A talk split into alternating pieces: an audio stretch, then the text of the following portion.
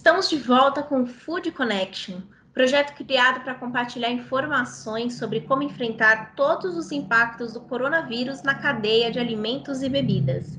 Eu sou Ana Domingues e vou estar aqui contigo todos os dias, trazendo a palavra de importantes especialistas e associações que trazem dicas sobre como o seu negócio pode enfrentar essa pandemia e minimizar os danos da melhor maneira possível.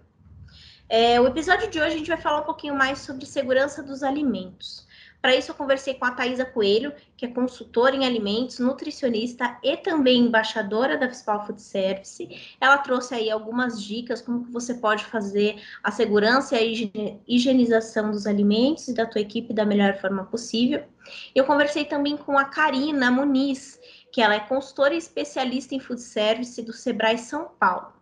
Conversei com ela também sobre algumas medidas que a gente pode fazer a partir de agora e principalmente para quem vai trabalhar com delivery, seja você que já está habituado a trabalhar nessa modalidade ou você que vai começar agora tendo em vista as medidas do governo que impediram fazer o atendimento no, nos salões, né? É, elas trouxeram aí dicas muito importantes, vamos conferir o que elas têm a dizer.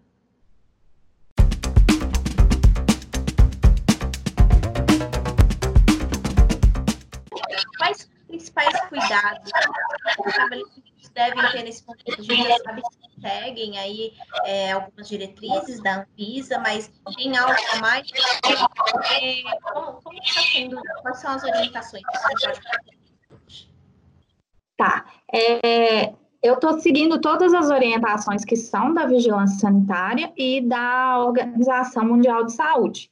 Então, começa desde lá do início no, no colaborador do, do food service e também de quem está fornecendo os alimentos, tá?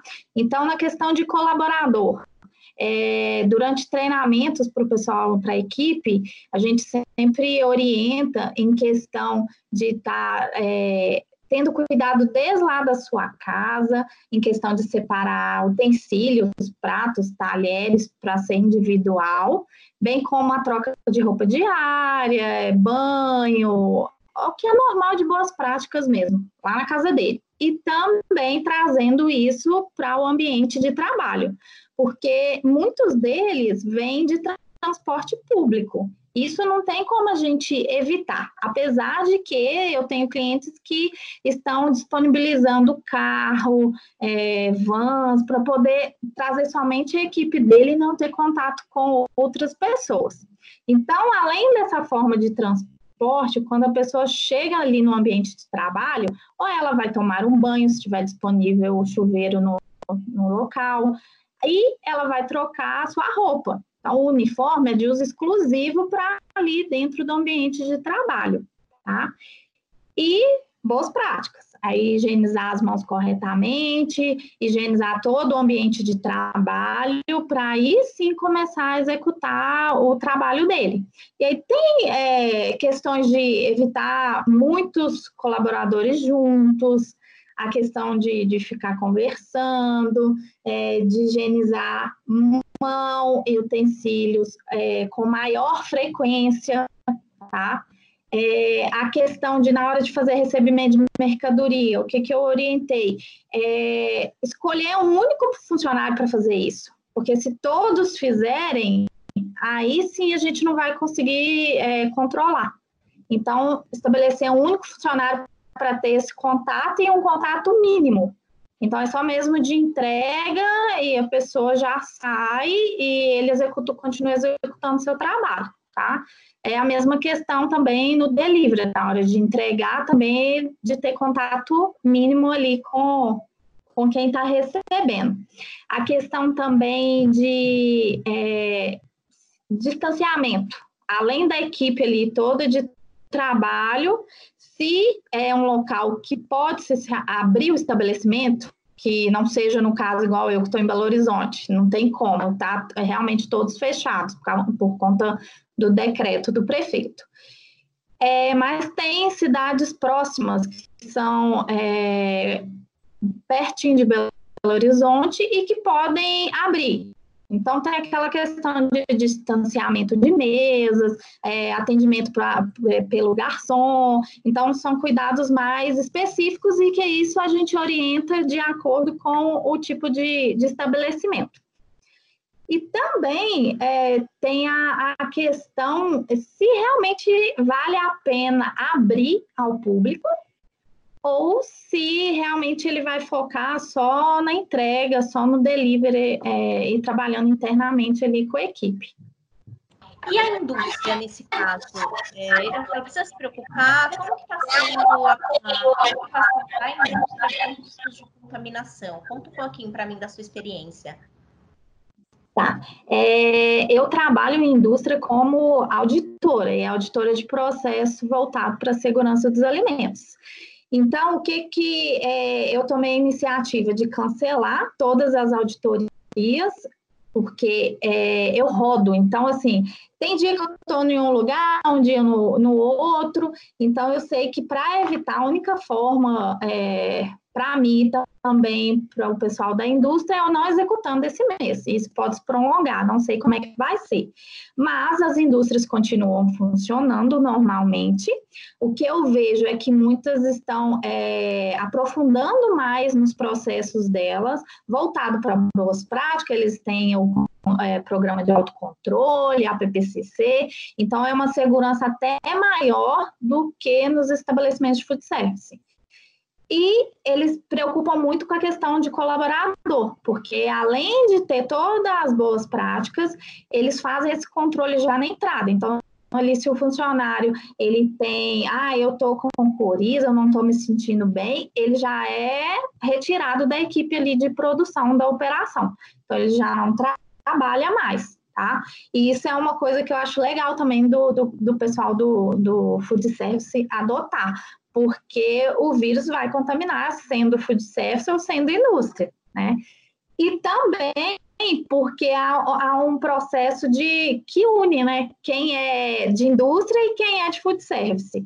Por que, que eu falo isso? Quem é o entregador, o motorista ali da indústria, ele entrega para quem é do food service. Então, querendo ou não, tem um contato maior. E aí o pessoal da, que é da indústria entrega, eles estão tendo um cuidado maior com esses motoristas. E é uma avaliação mais cuidadosa. E tem muitos que estão parando. Então, é só esse processo mesmo de entrega é, do colaborador de um local com o motorista, tá? E tem a questão também de matéria-prima. A gente tem é, fornecedores que são menores e que podem sim fornecer para uma indústria maior. E aí, como que fica essa entrega? Ainda não está sendo muito impactada, porque está recente, mas eles já estão se preparando preparando para um impacto um pouco maior.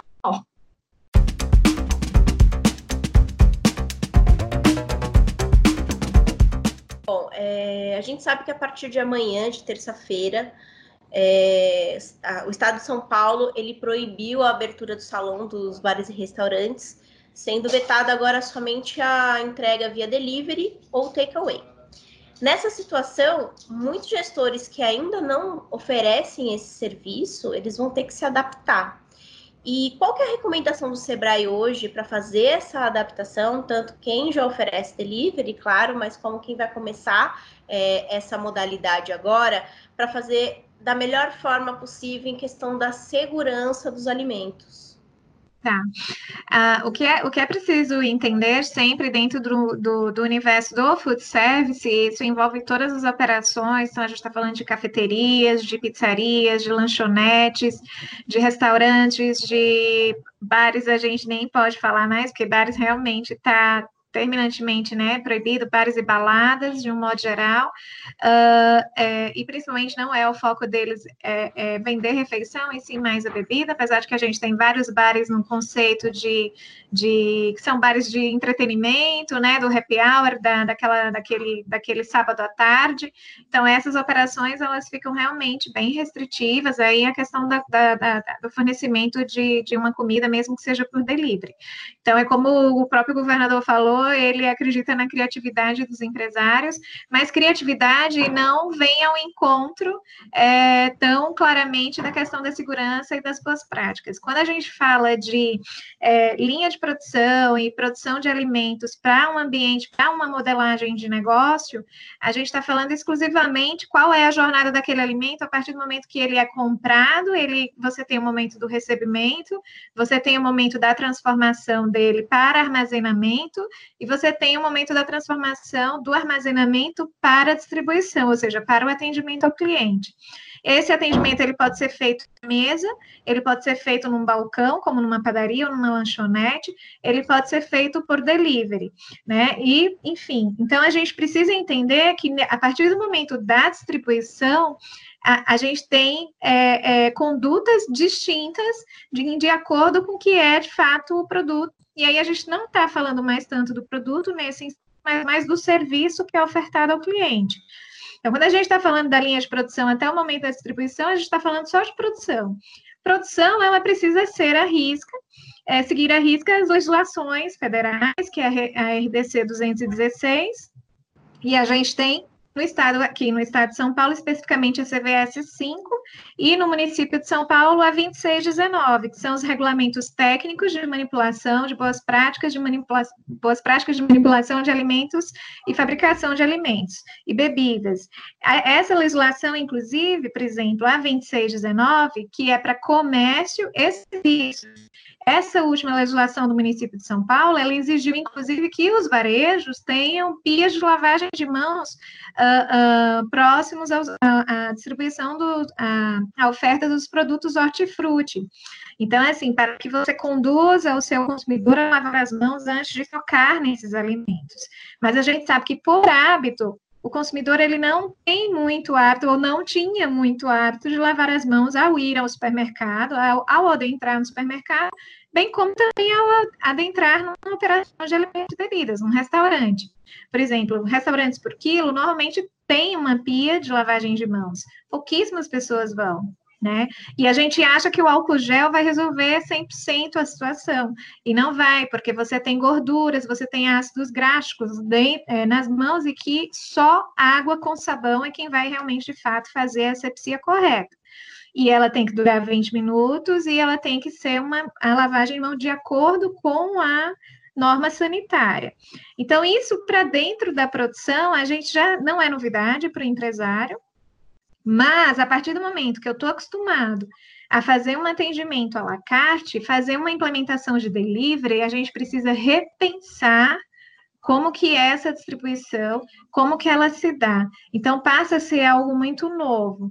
Para as operações que tem salão e tem delivery, não é novidade. Então, é só revisitar o processo e adequar e cuidar da saúde dos colaboradores que estão trabalhando com a linha de frente de delivery. Então, é preciso redobrar atenção para os motoboys e é preciso redobrar atenção para essa linha de distribuição, né, do que a gente chama ali da, da, da centralzinha que você, normalmente, em uma pizzaria, você tem a praça do salão e você tem a praça do delivery, que é uma área separada, mais de bastidor, mas que ela direciona a pizza ali uh, por uma outra saída que já está em contato direto com a rua, sem que precise esse entregador entrar no, no estabelecimento. Normalmente é assim, não são todas que têm essa condição.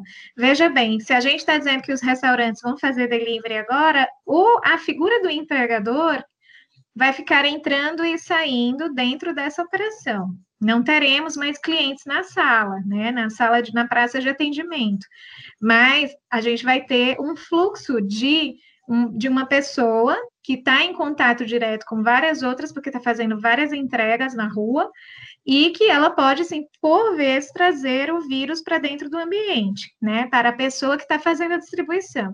Então, é preciso redobrar esses cuidados sanitários nesse instante, principalmente para essas operações que não estão é, habituadas com esse modelo de negócio, né?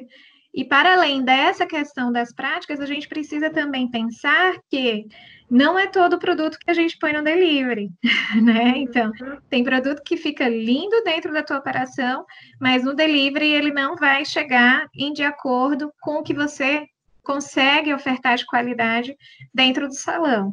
E, por sua vez, também é preciso precificar, entender o que, que vai ser agregado em termos de custo de embalagem, em termos de custo de mão de obra para fazer entrega extra, excedente que você vai ter. Hoje, eu, inclusive, eu vi matéria no jornal dizendo que uh, uma padaria estava aproveitando os garçons para fazer as entregas. Então, a gente precisa ter cuidado com a questão de desvio de função, com risco de acidente de trabalho nesses percursos. Então, vem e entra em outras questões. Então, é preciso pensar muito em como fazer o delivery e se respaldar de todas as, as, uh, as seguranças que precisam, as cautelas que precisam, ter, precisam ser tomadas para que realmente a operação seja eficaz. E quando a gente pensa na embalagem de entrega, né? Tem algum tipo de embalagem que é mais recomendada para esse momento? Como que ele pode se preparar para oferecer uma embalagem de qualidade agora? É. A gente teve recentemente agora no município né, de São Paulo a proibição de, de canudos plásticos, uh, de copos plásticos também. Então, a questão, o isopor ele já é bastante disseminado, mas a gente sabe também então, assim, a gente tinha toda uma narrativa até o presente momento com a questão da sustentabilidade, da questão da, da do direcionamento dos resíduos, e, e, e, a gente estava preocupado com o meio ambiente até então, né? Então, a gente agora passa por um momento que estamos todos preocupados com conosco, né? Com o indivíduo e com a sociedade, com a economia e com a situação que se apresenta, que não é uma situação fácil. E, e não vai ser pelas próximas, sei lá, 15, 20 semanas, que é mais ou menos o que a gente espera de ter aí de pico do, do contágio do Covid-19. Então, é, é, vai ter embalagem de todo tipo, né? Porque, inclusive, a gente precisa pensar que quando a gente pensa num aumento do delivery, a gente tem uma cadeia que abastece. Então, a gente não, não, não pode só pensar que a partir do dia do dia para a noite entra uma medida, um decreto, e aí a partir daí está todo mundo pronto para operar, ou está toda a cadeia envolvida para operar em conjunto com essa demanda. Então é preciso entender os desdobramentos. Então, será que nós temos empresas de embalagem suficientemente para dar, é, é, para conseguir atender toda essa demanda que vai surgir? né? Ou será que, que, que as pessoas estão correndo aos, aos atacadores de embalagens, enfim, para comprar qualquer tipo de embalagem? Então, a gente precisa começar a pensar, raciocinar como é que vai ser esse volume, inclusive volume de lixo, de descartáveis ou coisa que o valha. Então, é, é, mas com certeza haverá todo e qualquer tipo de embalagem. Para aqueles que já tinham operação de delivery implementada, eles só vão aumentar a demanda. Eu pedi uma pizza de uma pizzaria no fim de semana, que ele estava estimando que ele não ia ter muitos pedidos, eu acho que em duas horas ele teve 1.159 pedidos. Então, dentro da cidade de São Paulo. Então, ele depois fez um post agradecendo a Deus de que estava dando tudo certo, que ele tinha demanda. Mas isso não vai ser a realidade de todos os modelos de negócios, principalmente aqueles que estão implementando o delivery nesse momento. Né? Então, assim, a padaria de bairro é, é, ela vai fazer o delivery do café da manhã, ela tem embalagem para viagem? Normalmente tem. Você tem uma garrafa que você leva um suco, você tem ali um, uma caixinha de isopor que você consegue botar um pãozinho na chapa como um, um lanche. Um, é muito comum comprar beirute em padaria e levar, né? Então, assim, os lanches que são comuns, as lanchonetes também vão ter, as hamburguerias vão ter, enfim, mas é, é, não são todos. Os restaurantes por quilo não tem embalagem, então eles vão ter que comprar embalagem. Tá aí, bem legal, né? Essas dicas compartilhadas aí pela Thaís e pela Karina. Muito obrigada pela participação de vocês. Eu tenho certeza que esses insights aí devem ajudar aí bastante gente que está precisando dar uma guinada no delivery nesse momento. E lembrando que se você tem alguma ação voltada para minimizar os danos do Covid-19, é, compartilha com a gente, escreve aqui nos comentários a sua história, tá bom? Eu vou ficando por aqui hoje, mas amanhã eu volto com muito mais informações especiais. Até lá!